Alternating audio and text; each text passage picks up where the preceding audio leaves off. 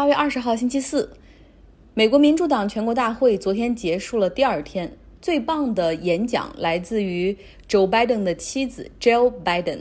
他呢曾经是一个高中的英文老师，所以他把演讲的地点选在了 Delaware 州他曾经教书高中的教室里面。所以你看，这个当视频连接开大会的时候也有好处哈，就是你可以选择更加合适的地点来进行演讲。他说，每年这个时候都应该是老师们最忙碌的日子，在为新学期备课，准备迎接下周就从暑假中归来的孩子们。但是今年因为 COVID-19 的疫情，整个秋季学期大部分的地方会在网络上进行。他非常理解家长和孩子们的感受，有的时候既希望回来上课，但是同时又很担心疫情扩散。他也从自己的角度讲了拜登是一个怎样的丈夫，怎样的父亲。他和拜登相识的时候，自己二十六岁。那当时呢，他正在读研究生。拜登是一个单亲父亲，一个人抚养着两个儿子，而这两个儿子在车祸中失去了母亲和妹妹。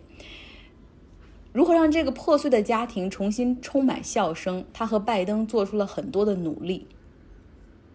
拜登常常对两个儿子说：“Jill 是你们母亲派来拯救我们的。”这时候插一句哈，拜登的经历。之前我们讲过，说拜登大概有四年的时间往返于 Delaware 和华盛顿 D.C. 哈，就是每天坐火车四个小时，就这样坚持了四年。有好多人留言说，问说为什么拜登不直接把家搬到华盛顿 D.C. 呢？把儿子带过去就是了。那为什么呢？这要讲一讲他的经历。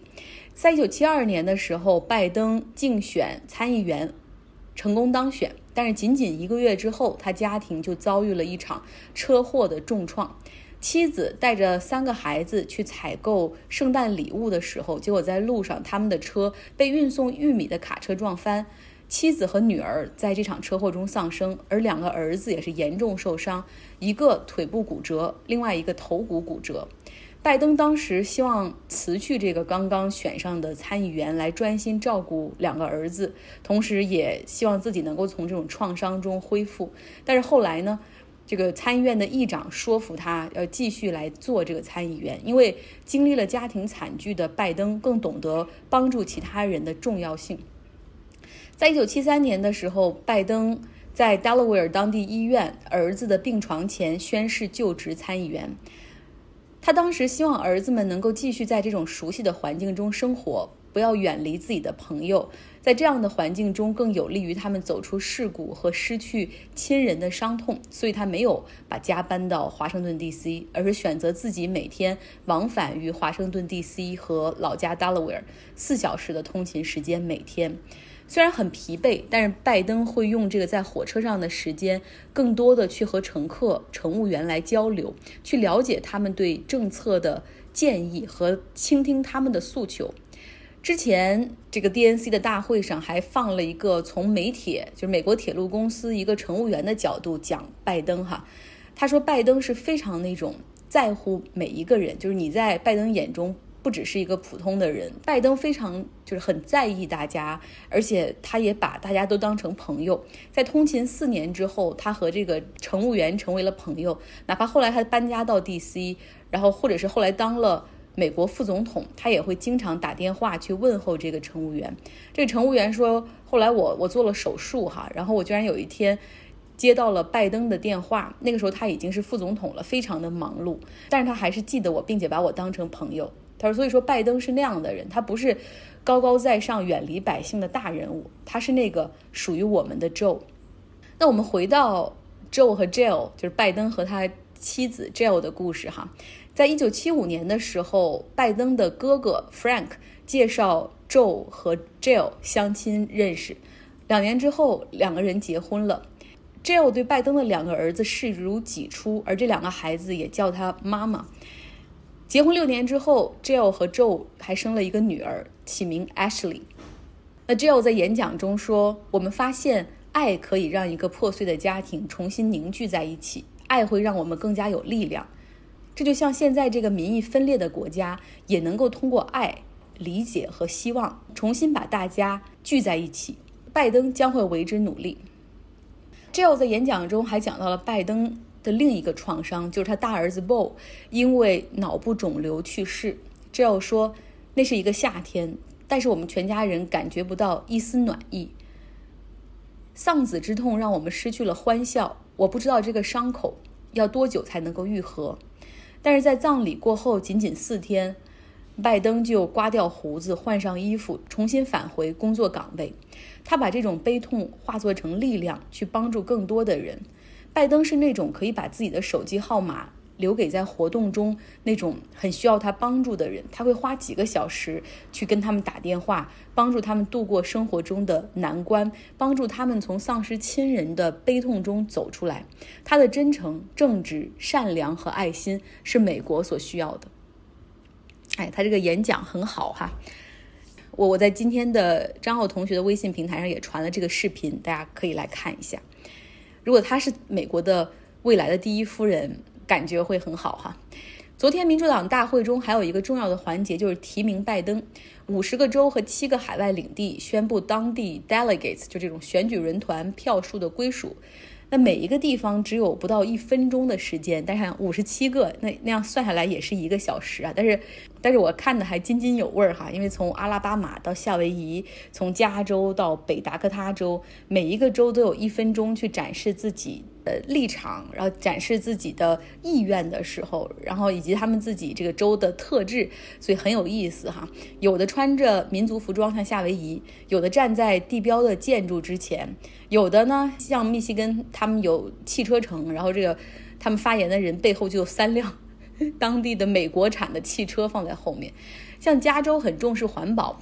我们的发言人就站在美丽的太平洋海边。最后呢，就是宣布这个票数统计完了之后，然后提名拜登成为民主党的总统候选人。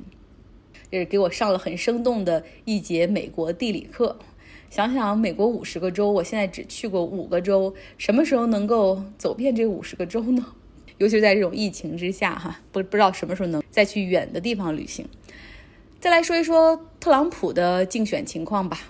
美国参议院情报委员会今天公布了通俄门的最终调查报告，结论呢是俄罗斯的确干预了2016年美国大选。当时特朗普的竞选经理和俄罗斯方面有密切接触，然后用这个情报，也就是俄罗斯黑客所窃取的希拉里邮箱里面的一些信息，然后把这个提供给特朗普的竞选团队，然后让特朗普在大选中获利。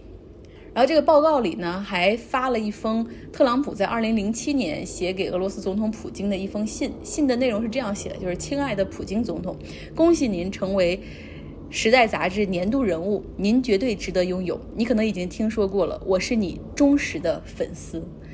那这份。参议院情报委员会的报告总共有一千页长，哈，这也这已经是美国政府对通俄门系列调查所发布的第五份报告。但是与之前四份都不同的就是，这份报告的主导者，也就是参议院情报委员会，他们是由共和党控制的，所以这个变化非常值得关注。再来说说国际方面，在阿联酋宣布将和以色列建交之后，这好像给其他的这个伊斯兰世界的国家和以色列。这和好哈铺好了一条路哈，那这个时候呢，巴基斯坦则表态说他们是不会承认以色列的，除非巴勒斯坦可以被国际社会承认是一个拥有主权的国家。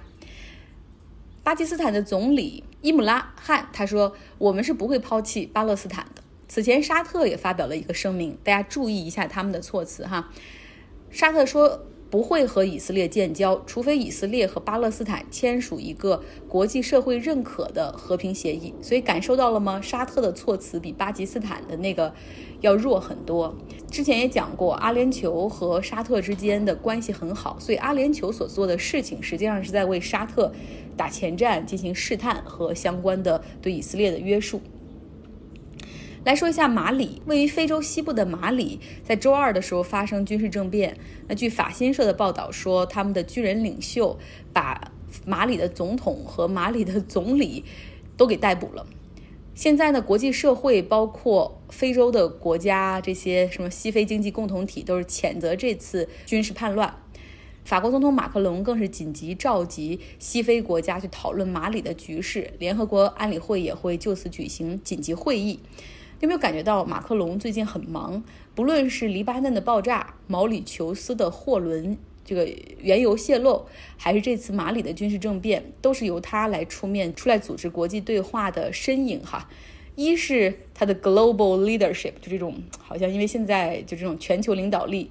再有一个就是这上述的几个国家都是前法国殖民地，与法国的紧密也会联系也会更加紧密一点。马里的这次军事政变，缘由是从今年六月开始，当地百姓持续抗议，要求总统下台，所以军方表示说他们是响应民意。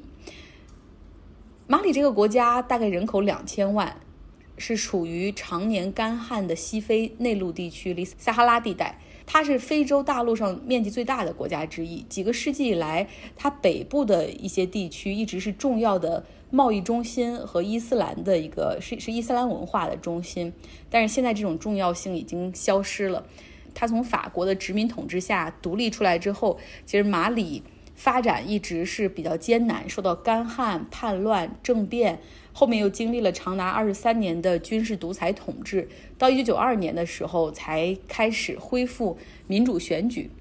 然后近些年呢，它的这北部地区又受到了伊斯兰军事、伊斯兰教派的军事政变的占领。然后当时马里还请求法国进行军事干涉。其实法国挺忙的哈，他们不是有海外的雇佣军团嘛？然后他们的好多海外雇佣军团就是。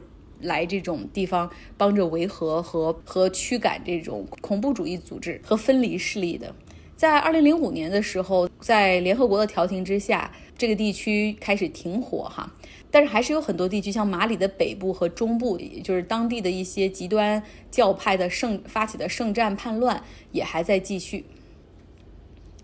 最后说一下本地的情况，旧金山湾区，我所在的旧金山湾区包括。呃，内陆的萨克拉门托地区最近天气真是糟透了，因为持续创纪录的高温天气，北加州多处起了山火。虽然火势距离城市还比较远，就是我们这儿不会有，还不会有真正大火烧过来的危险，但是已经有其他地方山火的浓烟就整笼罩在整个湾区硅谷之上，就是空气中就是一股燃烧木材的味道，甚至还飘着这种白色的灰。像早上出去散步的时候，回回来一看，那个鞋上落的都是白色的灰烬。